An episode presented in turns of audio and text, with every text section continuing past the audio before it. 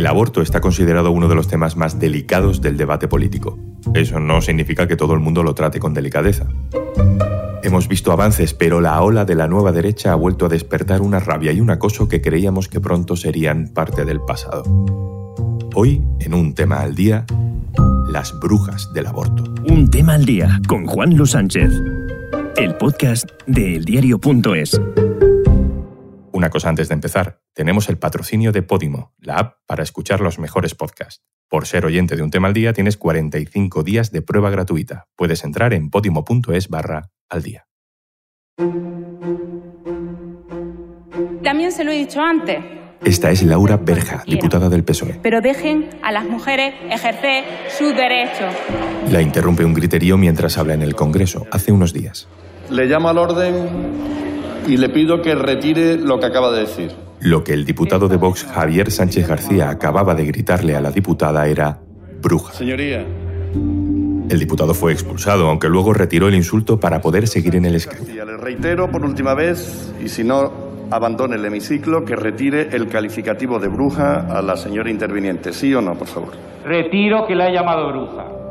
Hoy hacemos aquelarre con Ana Requena, redactora jefa de género del diario.es. Hola Ana. Hola. Esto de llamar brujas a las mujeres que defienden el aborto nuevo, nuevo no es. No, muy nuevo no es. Las brujas y llamar a brujas a mujeres se remonta a ya la Edad Media, cuando mujeres que tenían conocimientos de plantas, plantas medicinales, ungüentos, de cómo utilizarlas pues para curar o para, bueno, en fin, como remedios. Y muchas de esas brujas, pues esos remedios y ese conocimiento lo tenían sobre el cuerpo femenino especialmente. Ayudaban a otras mujeres con su salud y, entre otras cosas, algunas de ellas practicaban abortos o daban hierbas y remedios a las mujeres para que controlaran pues, sus ciclos menstruales o para evitar tener otro hijo. De ahí que estuvieran como tan tan mal vistas. Eso algunas, ¿no? Porque simplemente también se llamaba brujas a las mujeres.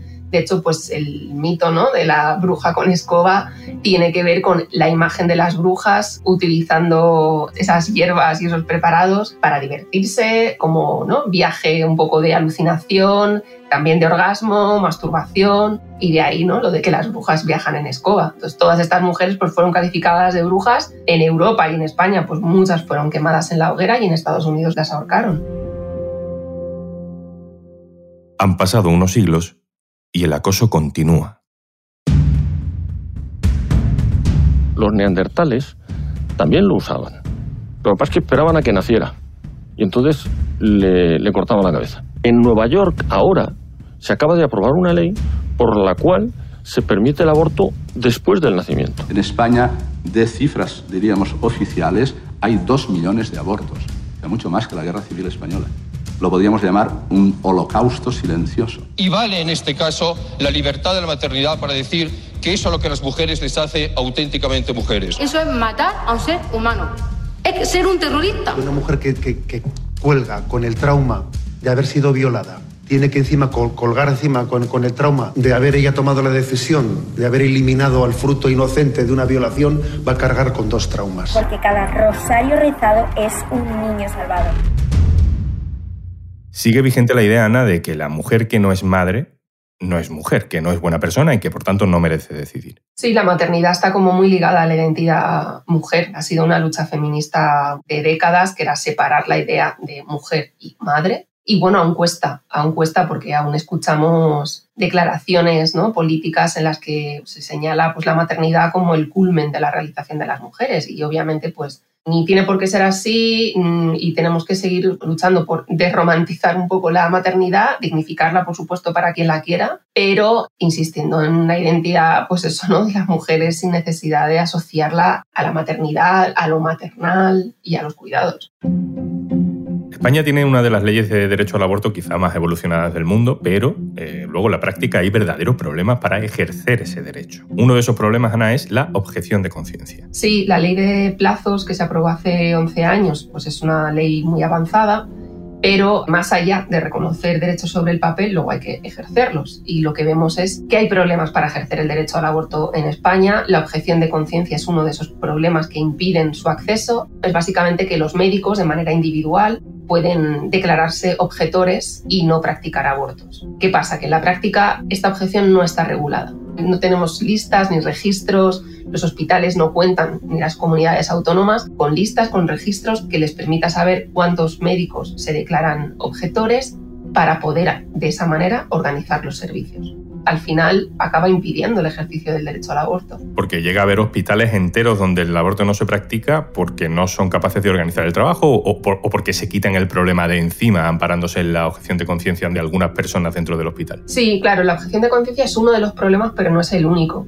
¿Cuáles son las otras cosas? Bueno, pues desde falta de formación, porque hay ginecólogos, ginecólogas que empezaron a practicar abortos cuando empezó a ser legal y que cuentan que no tienen un relevo generacional, porque no se enseña el aborto ni en los estudios ni después en las residencias. Eso hace que muchos nuevos profesionales que llegan a los hospitales no saben cómo hacer un aborto. A que ese estigma también pues hace que mejor, ¿no? Prefieres quitarlo de en medio, total como ya está el servicio concertado con las clínicas privadas, pues se deriva y ya está, ¿no? Hay un poco de mezcla entre objeción, falta de formación y de relevo, entre que es una práctica muy estigmatizada también la propia medicina y presiones. Hay médicos, ginecólogos que hablan de presiones, que hablan de cómo está mal visto hacerlo o cómo si su jefe de servicio no quiere hacer abortos, pues pronunciarse y ofrecerse a hacerlo implica señalarte o implica que entonces solo te ponen a hacer abortos. Y claro, la mezcla de todo eso pues complica mucho el panorama. Consecuencia, hay provincias enteras que no practican abortos. Sí, porque no se practican en la sanidad pública y en algunas de esas ni siquiera hay clínicas para concertar el aborto. Resultado, miles de mujeres. No podemos saber cuántas exactamente, porque no están los datos exactos ¿no? al completo, pero sí sabemos que hay muchas provincias donde no se notifica ni un solo aborto a lo largo del año. Eso implica pues, que miles de mujeres viajan cada año a otra provincia para poder acceder al aborto, lo cual es tremendo. ¿Y esto cómo se arregla? Si hay una ley pero no hay una práctica, lo que hay de por medio que es dejación política. Hay dejación política porque, mm, primero porque las comunidades autónomas, que son las que deberían coordinar, digamos, sus servicios sanitarios, no parecen especialmente interesadas en hacerlo. Conciertan con las clínicas, las que lo hacen y un poco con ese concierto, ¿no? Que, que paga obviamente la administración pues ya está, pero no están interviniendo, no tienen conocimiento real ni parece que mucha preocupación por ver en qué pasa en sus hospitales. Y luego ha faltado ambición en querer meter mano a esto de la objeción de conciencia. Es un tema controvertido en el que obviamente los médicos o los colegios de médicos van a poner problemas, ya lo han avisado, y ahora queda regularla, que es lo que ha prometido el Ministerio de Igualdad. Va a cambiar la ley del aborto. A final de año seguramente hay un primer borrador y uno de los objetivos principales es precisamente regular la objeción de conciencia. Ahora que citas la ley del aborto, la ley del aborto no estaba recurrida por el PP ante el Tribunal Constitucional y el Constitucional la estaba analizando ¿Qué ha pasado con eso? Porque han pasado un montón de años ya. Sí, el recurso está ahí, nada, años y años parado. ¿Qué sucede? Que mientras, mientras han pasado todos estos años, el Partido Popular ha gobernado y no ha cambiado los aspectos de la ley que recurrió ante el Constitucional. Por lo tanto, hay parte del Constitucional que considera que ese recurso no tiene sentido, que no tiene sentido que se pronuncien, puesto que el partido que lo presentó lo podía haber cambiado durante su mandato y no lo hizo y luego, al mismo tiempo, muchos de los diputados del PP que presentaron ese recurso ante el Tribunal Constitucional son más beligerantes, no estaban de acuerdo con que su propio partido no legislara o no fuera más duro con el aborto de lo que fue y no quieren retirar ese recurso en el Constitucional, con lo cual estamos ahí en una situación que ni para un lado ni para el otro. Resulta aprobado con 38 votos afirmativos se convierte en ley. Salgamos de España. Vamos al resto del mundo. Desde luego hay ejemplos positivos como el de Argentina, donde se ha legalizado el aborto hasta la semana 14, o México, donde se va abriendo el camino judicialmente para la despenalización en varios estados. Pero tenemos que lamentar una ola reaccionaria en otros países muy influyentes. Vamos a repasar algunos. Estados Unidos. ¿Qué está pasando en Texas? ¿Qué está pasando en Ohio, por ejemplo? Pues está pasando que varios estados, como Texas, Ohio, aprueban leyes, ¿no? las llamadas leyes del latido, es decir, que están prohibiendo en la práctica el aborto porque lo impiden siempre que haya latido. Claro, ese latido, bueno, llega muy pronto y puede que tengas latido antes de que tú sepas que estás embarazada. Texas es la primera que está poniendo en marcha esta ley y bueno, es tremenda también porque además, entre otras cosas, va a incentivar que vecinos o conocidos puedan denunciar tanto a mujeres como a profesionales que practiquen abortos fuera de esta condición, que es la de que no haya latido. O sea, es decir, ¿no? Se, fomenta la, delación. También en Europa, en Polonia, en Hungría, hay nuevas legislaciones que suponen un paso atrás. Sí, eh, la práctica pues limitan muchísimo la posibilidad de una mujer de, acceder a, un aborto. En Polonia, por ejemplo, ha desaparecido el supuesto de malformación fetal. O sea, una mujer cuyo feto tenga algún tipo de, malformación solo podría abortar si además ha sido violada o ha sido víctima de un incesto o tiene un riesgo muy grave para su propia salud. ¿Algún punto más del mapa que quieras destacar?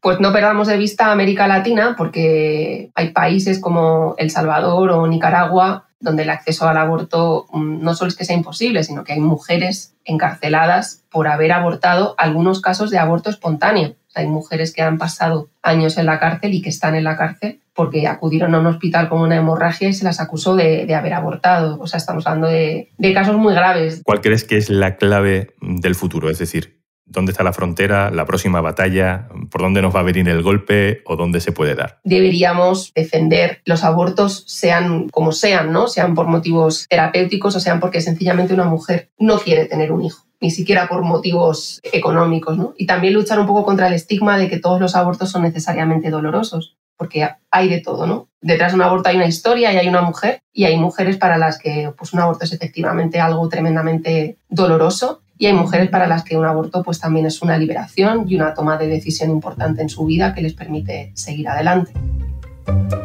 Ana Requena, muchas gracias. A ti. Esto es un tema al día, el podcast del diario.es, con la producción de Carmen Ibáñez, Izaskun Pérez y el montaje de Gustavo Luna. Un saludo de Juan Luis Sánchez. Mañana, otro tema. Un abrazo.